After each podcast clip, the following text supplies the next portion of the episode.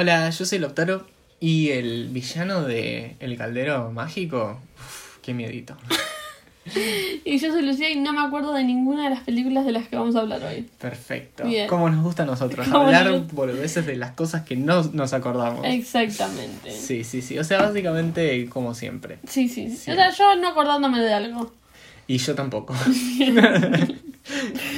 Así tipo eh, la canción de One Direction que dice, de, de Niall que dice, Oh, I must be seeing blind. Ah, sí, Vamos blind por la vida. Vamos nosotros. blind nosotros. Eh, hoy nos vamos a introducir en el mundo de las películas de los 80 de Walt Disney Animation Studios. Como ya lo hicimos, como la secuela barra precuela Claro. de, eh, del Del episodio que hicimos hace unos meses sobre los 90, que es uno de mis favoritos. Es porque- uno de mis favoritos y es uno de los mejores, Sí. objetivamente. Así que Objetivamente. después de escuchar este, que sería como la precuela, vayan a escuchar el de Claro. los 90 de Disney, que ahí hablamos de los 90. de los justamente. 90 y de películas que son como la contracara de las que vamos a hablar hoy. Exactamente. Porque estas películas de las que vamos a hablar hoy son muy poco memorables, o sea, muy poca gente las recuerda, eh, recibieron muy malas críticas y les fue muy mal en taquilla. Las películas de los 90 de Disney tuvieron la particularidad de ser como el renacimiento de. Walt Disney Animation Studios y de Disney como empresa en general. Ujú. ¿Por qué? Porque llevaron al público de vuelta a las salas, eh,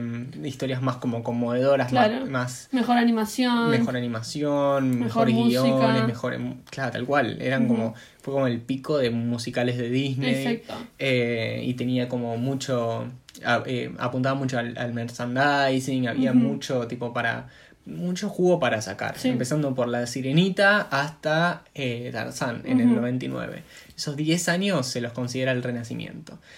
Hay una etapa previa a eso, Que es ¿por tremenda. qué se llama el Renacimiento? Porque Claro. hubo un no renacimiento. Una muerte. Hubo una muerte, claro. Eh, se muere Disney eh, a fines de los 60. Walt. Disney. Walt Disney. Walter Elias Disney no está congelado, chicos. ¿Sabías Oh, la sí. historia esa de Frozen? No, ¿cuál? Eh, porque bueno, estaba todo el mito para Sí. los más chiquitos de la sala, se Sí, los sí. comento, de que Disney estaba congelado. Entonces vos buscabas por ahí Disney en Google, ¿no? Tipo buscabas Disney congelado y te aparecían fotos de él en un freezer y tipo obviamente photoshopeadas, ¿no?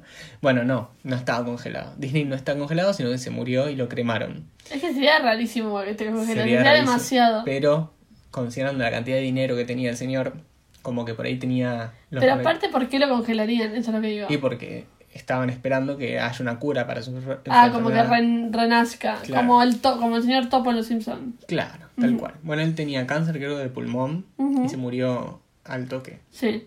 Eh, y bueno, nada, supuestamente era hasta que encuentren la cura contra el cáncer Claro. de pulmón, él lo iban a, lo iban a congelar y, y lo iban a Lo descongelar. Eh, pero bueno, la gente buscaba entonces todo el tiempo Disney Frozen, Disney Frozen. Entonces, para que eh, dejen de aparecer Sí. ese mito, supuestamente. Yo no sé cuánto de verdad tiene esto, pero me gusta raro. creer. Es como que Disney hizo esta película, Claro. la llamó Frozen, porque cuan- para que cuando la gente buscara Disney Frozen no Ya no apareciera. aparezca, claro. eh, es muy buen plan ese. Es muy buen plan. O sea, toda plan. una película para tapar un mito Sí, sí. que no sé igual cuánto tiene de verdad. O sea, ¿El mito o la película? no, Frozen existe, es una Claro. película de verdad.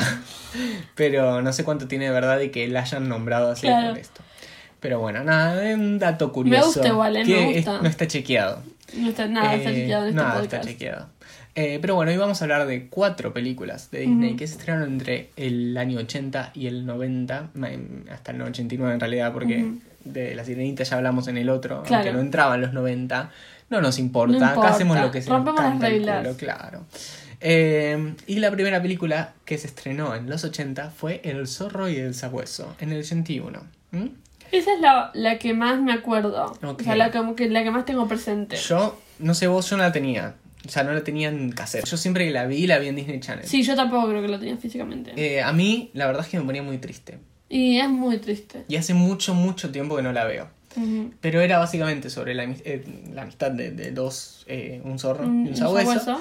que supuestamente eran como enemigos porque sus dueños eran enemigos Claro. entre sí. Eh, una era como una granjera que vivía en el bosquecito. Y el, el papá del zorro, no, no me acuerdo No, yo tampoco. eh, qué era. Pero bueno, eran como de mundos opuestos y supuestamente no se podían juntar. Básicamente un Romeo y Julieta es lo que iba a decir. de la amistad. Exactamente. Eh, pero es la peli es linda, es porque, bueno, nada, es como superar las barreras de, de, de la adversidad entre eh, una relación y ellos que no pueden estar juntos pero se caen bien y se Claro. quieren eh, y hacen todo lo posible para estar juntos, pero también es muy triste por justamente eso, ¿no? Creo que hay disparos en algún momento. Sí, sí, sí, hay, hay escenas fuertes, Hay digamos. escenas fuertes, pero yo creo que el trauma me las, me las Te las, sí, te las robó, ya Me está. las robó porque no me acuerdo mucho de la peli. Me gustaría volver a verla, pero a la vez no me quiero poner muy triste. Claro. Me acuerdo, o sea, realmente me acuerdo de eh, tener que cambiar de canal por escenas fuertes de la película. Es como al estilo Bambi, ¿viste? Sí, Bambi tal cual. Es tremenda Bambi. O sea, ya empieza la matan a la mina. Boludo. No, a la, es a que la mina de la madre, digo. para mí, tipo, la matan a la mitad de la película. Que es peor porque te encariñas más. Decís, eh, puede ser. Y Sí. yo me acuerdo que sea al principio como que... Al principio matan, ponele, me acuerdo también que fue un trauma, pero bueno, nada, lo, lo superás porque sí, tiene una canción de Phil Collins Claro. fondo, la de, La de Tarzán. la de Tarzán que matan al, bueno, además de matar a los padres, para mí es peor cuando matan al gorila bebé, Sí. Ay, que lo ves sí. vivo y después lo ves muerto y lo escuchás gritar. Es tremendo, Es muy fuerte. Es como la muerte de Mufasa. Claro, tal cual. Eh, pero bueno, no sé si acá hay alguna muerte, sí que hay unos gansos, Sí. Pero bueno, a esta película la verdad es que no le fue muy bien en ningún sentido, porque como que no, no, no llamaba la atención del público Claro. eh, de, de esa época. ¿Vos qué te acordás de, de la película? La verdad me acuerdo muy poco. Me acuerdo más que nada como... Bueno, lo- los dibujitos, digamos. Sí, Eh, y sí me acuerdo de eso, que como que es, es triste. O sea, no es como un feel good movie. Es como Mm. triste. es como muy claro, muy deprimente. Claro. Eh, pero la verdad no me acuerdo de la historia en sí. eh, no me acordaba eso de que los dueños eran como enemigos.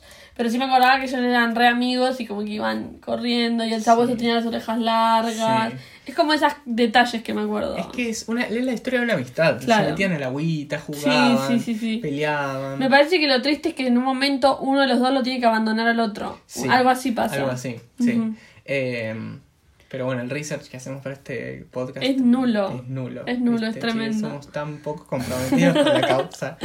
Eh, pero creo que es un poco la magia, ¿no? Sí, Ahí es lo la magia. justificaban de ese lado, Es la magia. Es la magia de este podcast, que no sabemos nada. Exactamente. Eh, nada, sí, es una, es una. O sea, por lo que me acuerdo, una peli linda, pero muy oscura por momentos. Eh, estéticamente se parece mucho a las películas que venían siendo parte de esa era de Disney. eh, con eh, fondos pintados a mano, tipo Claro. en acuarelas y la animación como muy tis- sin sombras, nada, nada.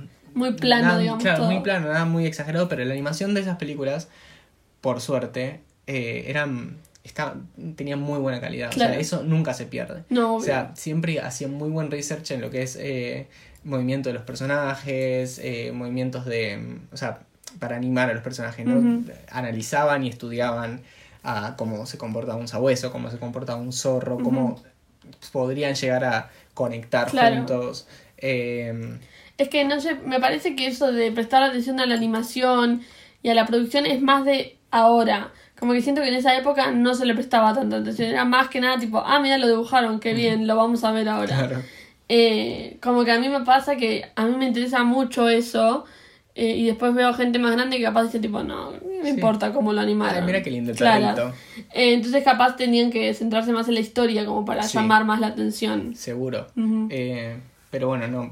Yo siento igual que también puede ser que tenga una. como una. o sea, que sea la época oscura también debería tener que ver con la historia del mundo, digamos, Sí, porque estaban medio guerra fría en ese fría. momento, eh, la, todo lo que es la revolución hippie, tipo, había sido en los 70, o sea, como que era todo medio un quilombo en esa época. Como siempre, igual, ¿no? Literal No como siempre. Pues también, o sea, como que no... Era, era todo como medio Medio dark. Sí, dark esa época. Entonces, como que tampoco se le puede esperar mucho. No, no, no. Que la gente vaya al cine y disfrute. Tal cual. Sí, sí, sí. Pero bueno, por suerte hay salvaciones. Yo no creo que sea una mala peli, tampoco me la acuerdo mucho como para afirmarlo. Claro. Pero bueno, es como que estaba sufriendo Disney mucho en el sentido de encontrar su rumbo eh, con las películas que estaba haciendo. Claro. Entonces, y este es un ejemplo. Sí tuvo como hits en, en, en la ante- en tipo en lo previo, en los 70. El, el libro de la selva, eh, Robin Hood, eh, Los Aristogatos, apareció Winnie Pooh también Ay, como parte de Disney. Eh, entonces no, no hubo como mucho... no, no hubo tantos problemas como en los 80. Claro. En los 80 son películas que le fueron mal en, en A todo, todo tipo de sentido. Claro. Eh, siguiendo con esta línea, entonces, en el 85 se estrena El Caldero Mágico Bien. o The Black Cauldron, que era una especie de. ¿Vieron eh, Stranger Things? Sí. Sí. Sí. Los chicos Eh. del el colectivo escuchando. Claro, sí. Eh, ¿Vieron el juego que juegan ellos?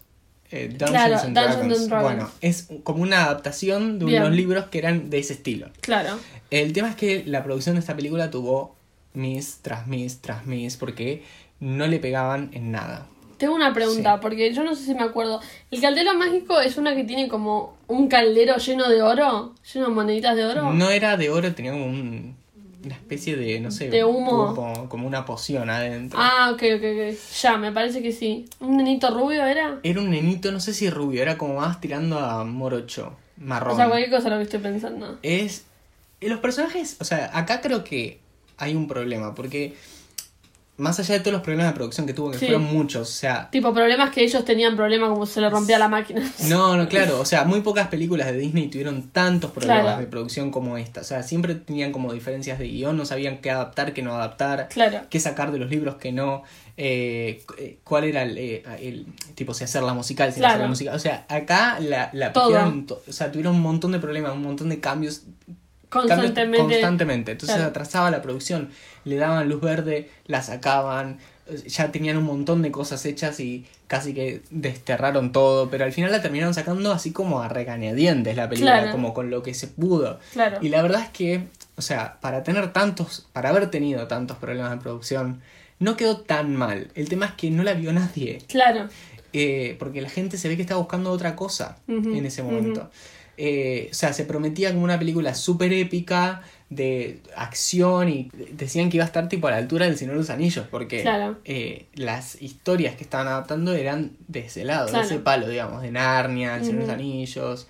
Eh, y resultó ser como bastante blanda en muchos sentidos. Claro. Yo creo que, y con, acá piqueando de lo que vos decías, le- el diseño de los personajes falla en todos menos en el villano. El villano, no sé si te acordás, pero era como un señor con una capa, tipo una túnica y unos cuernos que parecía el diablo. Ay, no me Era acuerdo. muy tenebroso. No me acuerdo. Un cagazo me daba. Un y tenía una voz así como eh, muy grave. Sí, sí. No sé, yo la vi hace poco esta. La volví a ver hace poco. Yo la tenía en VHS. Mm, eh, y siempre me acuerdo que no podía pasar de los 15 minutos. claro. Como que era aburrido, digamos. Era aburrida, sí. Eh, o al menos a mí se me hacía aburrida. Como que no, no, no me enganchaba tanto.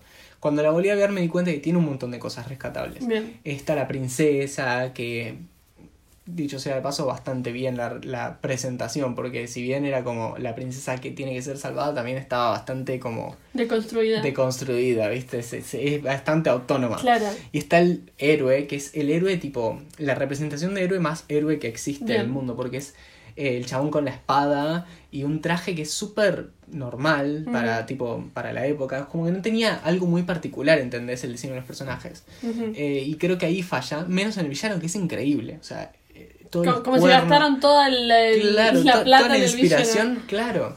Eh, pero bueno, es una, es una historia así como muy de, de fantasía clásica, digamos. No sé si viste La historia sin fin. No. Bueno, va por ese lado, Bien. para mí. Eh, incluso un escalón más abajo, porque no tiene tantos elementos fantásticos. Hay, hay haditas y hay como... Es como, el- literalmente es, un, es el viaje del, del héroe, tipo el camino del Sí, héroe. sí, el eh, clásico, digamos. Explicitado. Claro. Eh, la verdad, bueno, yo la vi hace poco y como te digo, no me acuerdo de mucho. Bien. No, a pesar de bien. haberla visto cuando era chico, la volví a ver hace poco Mm. y no me acuerdo de nada. Está bien. Pero Yo bueno, no está el cerdo cuál este. es. ¿No te acordás? O sea, sí, pero no me acuerdo de haberla visto. Hay un cerdo que ve el futuro. Raro. Sí. Eh, ¿Por qué un cerdo en futuro y porque una es un persona? cerdo mágico. Básicamente está el caldero mágico que eh, el malo lo quiere para crear villanos. Tipo, para crear un ejército. Ok. Y el bueno no lo quiere para eso. Bien, no me imagino que no. No quiere Sería evitarlo. Bien. Pero la peli está buena, es medio tenebrosa por partes. Eh, y claramente no cumple con lo que promete o lo que prometió en esa época. Ujú. Pero es, eh, por lo menos es entretenida y tiene un lindo arte y como que experimenta un poco, un poquito, tampoco Claro, se va a la tampoco es mierda. una locura, No sí. es una locura, pero experimenta con los fondos, viste, con... No, la animación tampoco, porque creo que ahí bajó también un escalón. Algo estaba pasando ahí. O sea, con toda la cantidad de problemas de- Eso te iba de a decir, yo producción. me imagino que si tuvieron muchos como contratiempos, Sí. Hubiese- tipo, es más difícil producir algo que sea perfecto. Ah, Por más de que le pongas toda tu energía. Sí. O sea, debe ser muy difícil. Yo creo que sí. Y además perfecto y además como que, que escape de esto básico, ¿no? Del el diseño de los personajes. Era, era todo como muy basicón. Claro. Eh, y no, no había nada que llamara tanto la atención como para que la gente vaya al cine a verla. Eh, y bueno, así fue. Dicho y hecho. tipo, Dicho y hecho, nadie fue a nadie verla. fue a verla. Y hasta el día de hoy es como bastante olvidada. Vos hablas de esta película y no se acuerda No, nadie. no, me del, for- del forro y el sabueso. del zorro y el sabueso al menos se acuerdan que la pasaban en Disney Channel. Claro, claro. Esta no la pasaban casi Ni nunca. siquiera la, olvidaron. Muy pocas mm, veces la vi en Disney. Channel. Eh, pero bueno, la verdad es que es muy interesante la historia y es al estilo de la historia de producción de mm, Las locuras del emperador, ¿viste? Sí. Vayan a escuchar el sí. episodio de la locura del emperador. Eh, o un poco más llevado a nuestra época, la de Un gran dinosaurio, ¿viste? Que terminó siendo una película que nada que ver a como había Sí. empezado. Bueno, todo así. Bien. Eso igual va por el lado de Pixar, pero No pasa nada. se, sí. se refleja acá. Claro. Eh, así que bueno, nada, eso es eh, El Caldero Mágico. La tercera película que salió en los 80 fue Policías y Ratones. No. Policías no. y ratones. O sea, sí, yo te creo, pero no me acuerdo. No sé qué se trataba. No sé si la vi, no creo que la haya visto esa. Porque ya si, ya si salió antes que yo nazca, es muy probable que no la haya visto. Ok. Y encima tan poco conocida, no. I'm sorry, but no. Esta creo que es un poco más conocida que las dos que mencionamos, eh, de las que hablamos en realidad, pero también está bastante olvidada. Tiene un par de particularidades que para mí la hacen mejor que las otras dos. Como por ejemplo, bueno, no sé si mejor, pero más destacables al menos. Claro. Eh, fue la, una de las primeras películas que usó 3D incorporado en el 2D. Ok. Hay una gran escena al final de, de en el reloj. Eh, Básicamente, vamos, vamos, vamos por el principio. Esta es una adaptación de. O, o una reinterpretación, ponele, o una inspiración en las novelas de, de Sir Arthur Conan Doyle Sí. de Sherlock Holmes. Se estrenó en el 86 Ujú. eh, y además de bueno estas cosas que dije, para mí es una gran película porque es eh, el debut eh, directorial, se dice así. Sí. eh, de dos directores de Disney que después resultaron ser muy buenos. Bien. Ya de entrada esta película para mí no es mala, pero bueno, mucha gente sí la considera mala. Que son Ron Clements y John Musker, que dirigieron películas después como La Sirenita, Claro.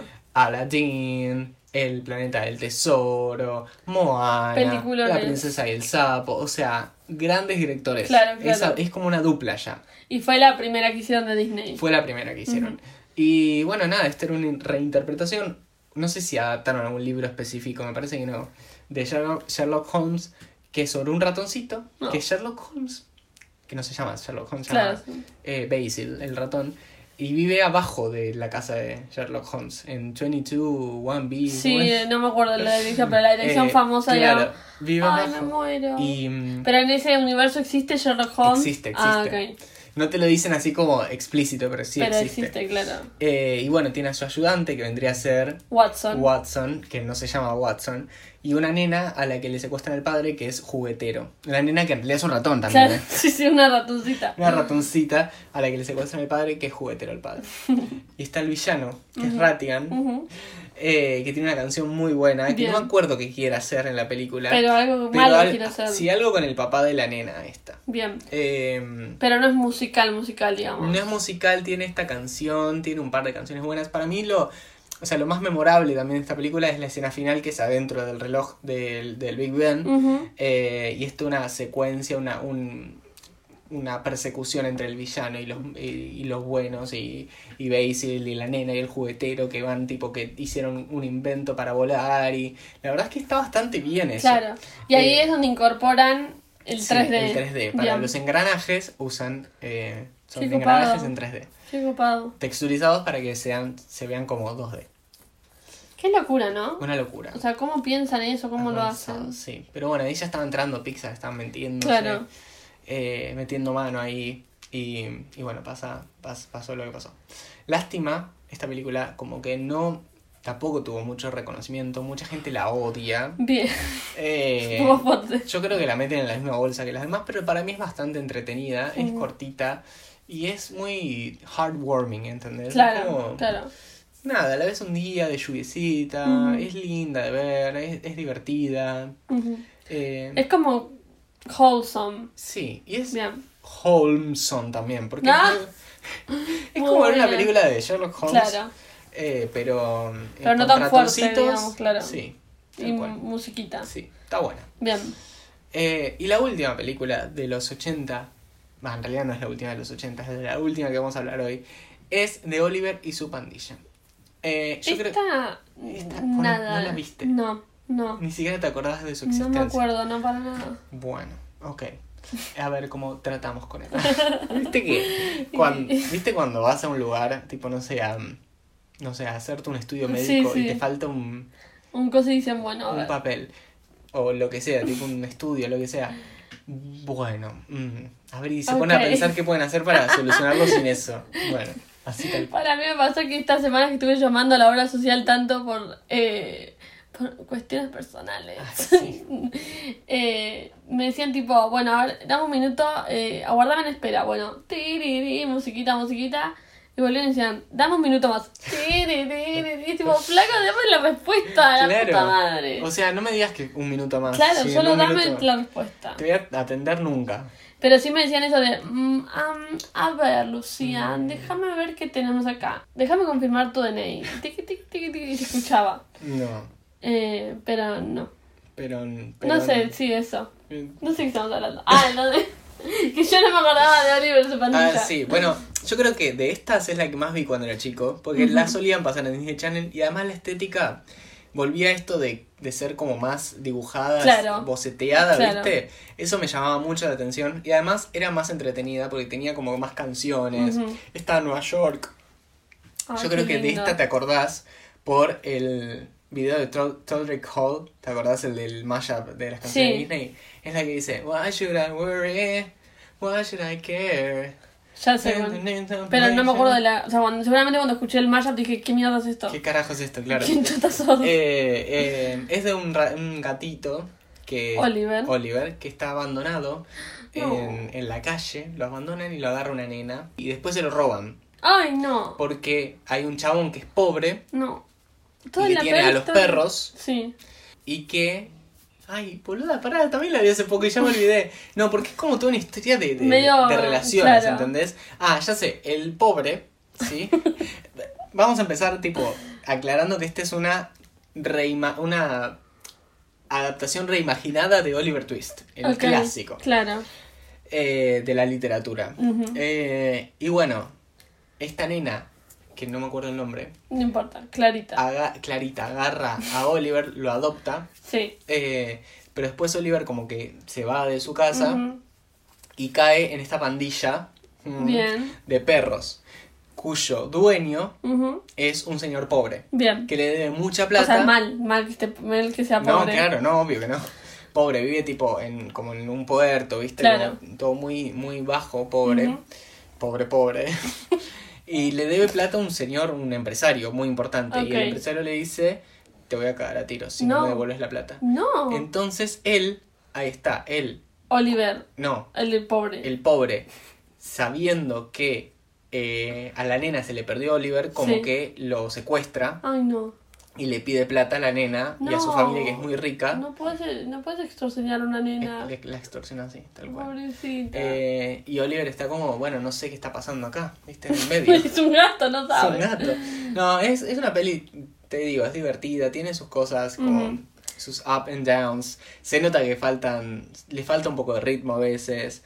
Eh, no sé, a mí me llama mucha atención porque me gustaba esto de eh, la amistad entre. Bueno, al final la nena se hace amigo del pobre, que Ah. lo extorsionó. Entonces, una, una locura todo. Por, por lo que me contás de estas películas, sobre todo esta última, la del, la del Calderón, creo que era la El otra, Calderón. son como tiene una historia muy en, compleja, o sea, no compleja de, difícil de entender, pero como muy eh, así mezclada. Sí, sí, hay como mucha que siento que la de los 90, que fue el renacimiento, como dijimos, son mucho más to Directo the point. punto, es tipo, una cual. sirena que quiere ser humano. Listo, pasamos a otro tema. Tal cual. Y esto se centra en eso. Me parece que también eso, Acá por ahí están rebuscadas. claro, eh, eh, aporta que no, porque si, obviamente que no existe mala publicidad, pero si vos vas a ver una película y uno te pregunta, che, ¿qué onda la peli? Y decís, no, la verdad, aburridísima, no entendí una verga qué pasó, no la vas a ir a ver. Claro. Entonces como que también era eso, ¿no?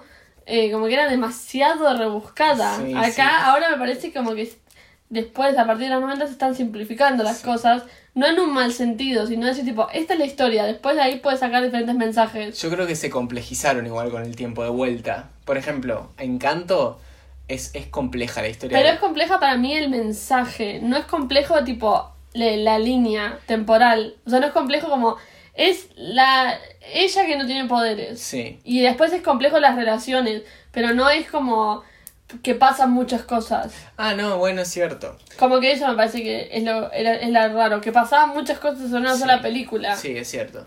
Pero ponele, me pongo a pensar en Raya. Sí, eh, bueno, me pongo a sí. pensar en, no sé, tipo Soul, por ejemplo, ¿entendés? Soul es súper compleja. Es súper compleja. Esa sí, pero también esa ya busca, tipo, decir Busca otra cosa. compleja. Claro, esa busca que te pongas a llorar y Claro. te quieras suicidar y a la Sí, vez no. Sí, sí, sí. sí. Sí, sí, sí. Eh, pero bueno, nada, Oliver y su pandilla creo que se destaca por esto, por ser muy colorida, Claro. por ser muy divertida, por tener personajes lindos, los, Ujú. el gatito, los perritos, esta amistad entre los perros y el gato que le quieren proteger, Claro. eh, y, y cómo se ven involucrados en los quilombos de los humanos, Claro. como, como que son, par- son también parte de ellos y, y el rol que juega el perro y el gato en, en la vida humana y está todo en Nueva York, entonces eso también está bueno. Eso me gusta. Eh, como que la estética es linda, volvieron a esto de, de como todo estar bastante bo- bocetado, digamos, Claro. como nada tan clean, eso está bueno. Y la canción final que es No me preocupo, na na na na, na na na na na na, na na na na na na. Ay, no la tengo, no la tengo. Eh, nada, bueno. Esta, estas cuatro películas, la verdad es que nunca formaron parte de mi vida tan, tan intensamente Claro. como las demás. Tipo, y de la vida de nadie, digamos. Como que por ahí sí, sí te gustaban y las veías de chico y te gustaban realmente. Yo siempre las veía en Disney Channel, no Claro. las tenía en VHS, solo Más el como para Mágico. pasar, sí. Eh, claro, y, y, o sea, lastimosamente yo creo que tienen mucho potencial. No son, para mí no son malas las películas, están buenas. Eh, por ahí están a veces adelantadas en su tiempo o por ahí tienen como los cambios muy eh, aferrados que hacer o eh, tuvieron muchos problemas de producción, Claro. como en el caso del Caldero Mágico.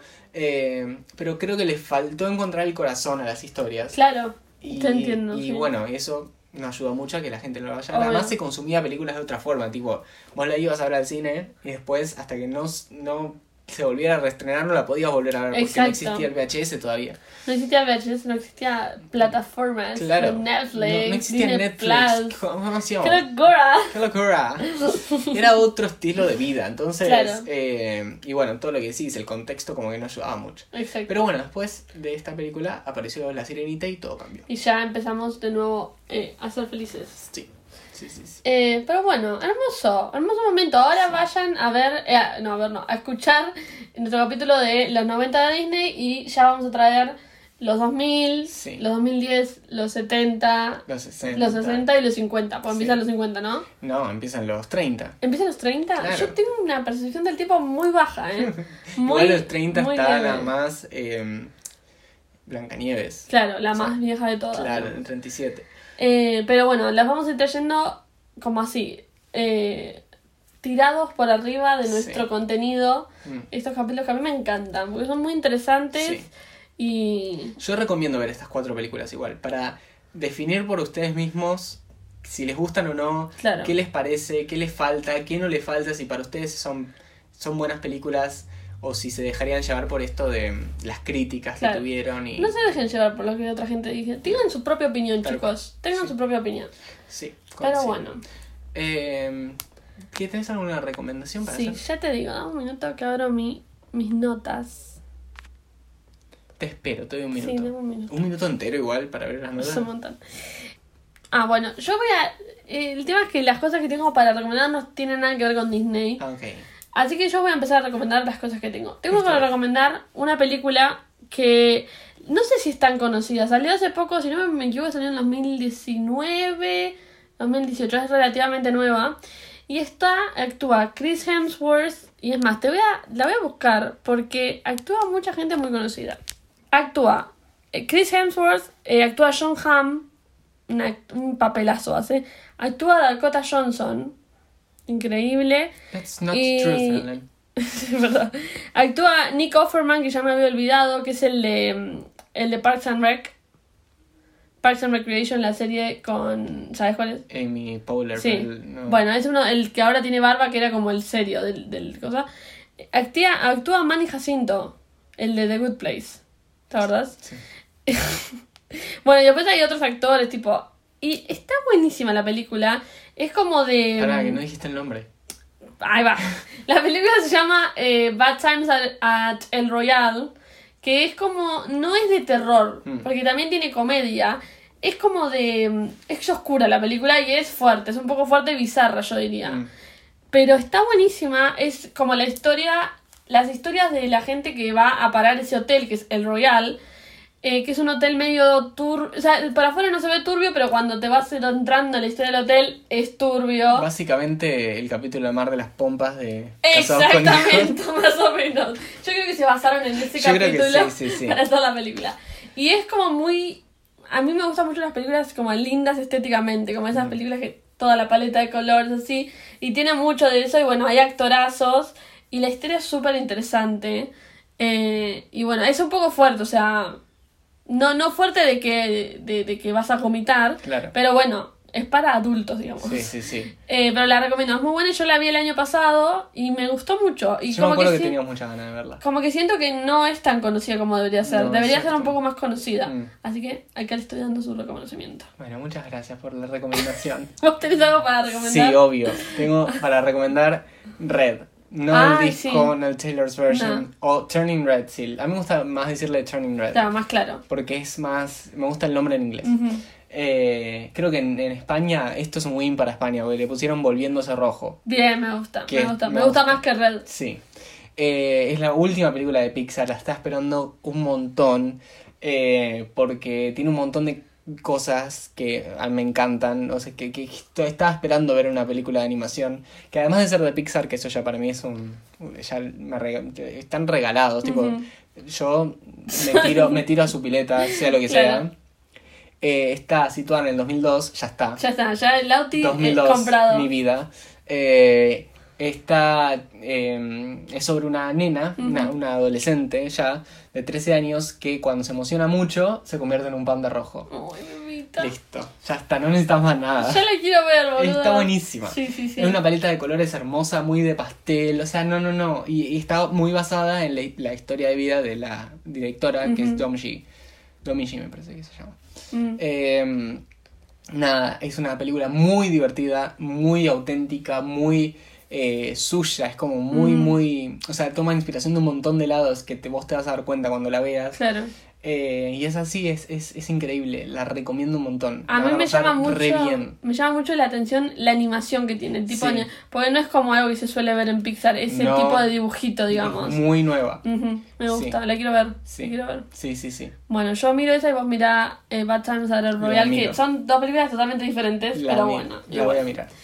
Eh, bueno, ¿a dónde te pueden encontrar vos? A mí me pueden encontrar en Twitter e Instagram con Lautica y a vos. A mí en Twitter en Instagram como corta y ZS, al podcast en Twitter como LMDDM Pod y en TikTok como Lo mejor de dos mundos Pod. Eh, y bueno, eso, básicamente. Sí. ¿Algo más? No, nada más. Nada más. En La semana que viene vemos a Miley Cyrus. Oh my god. En vivo. Después les matamos cómo no fue. Sí, cuando salga este capítulo, Ya, creo. ya la vamos a estar, sí, porque va a salir el viernes. Sí. Vamos a estar emocionados porque la estamos viendo. Ay, o sea, Dios. hoy la vamos a ir a ver. ¡Ah! Bueno, eso. Bueno, Miley, te amo, Miley, te amo.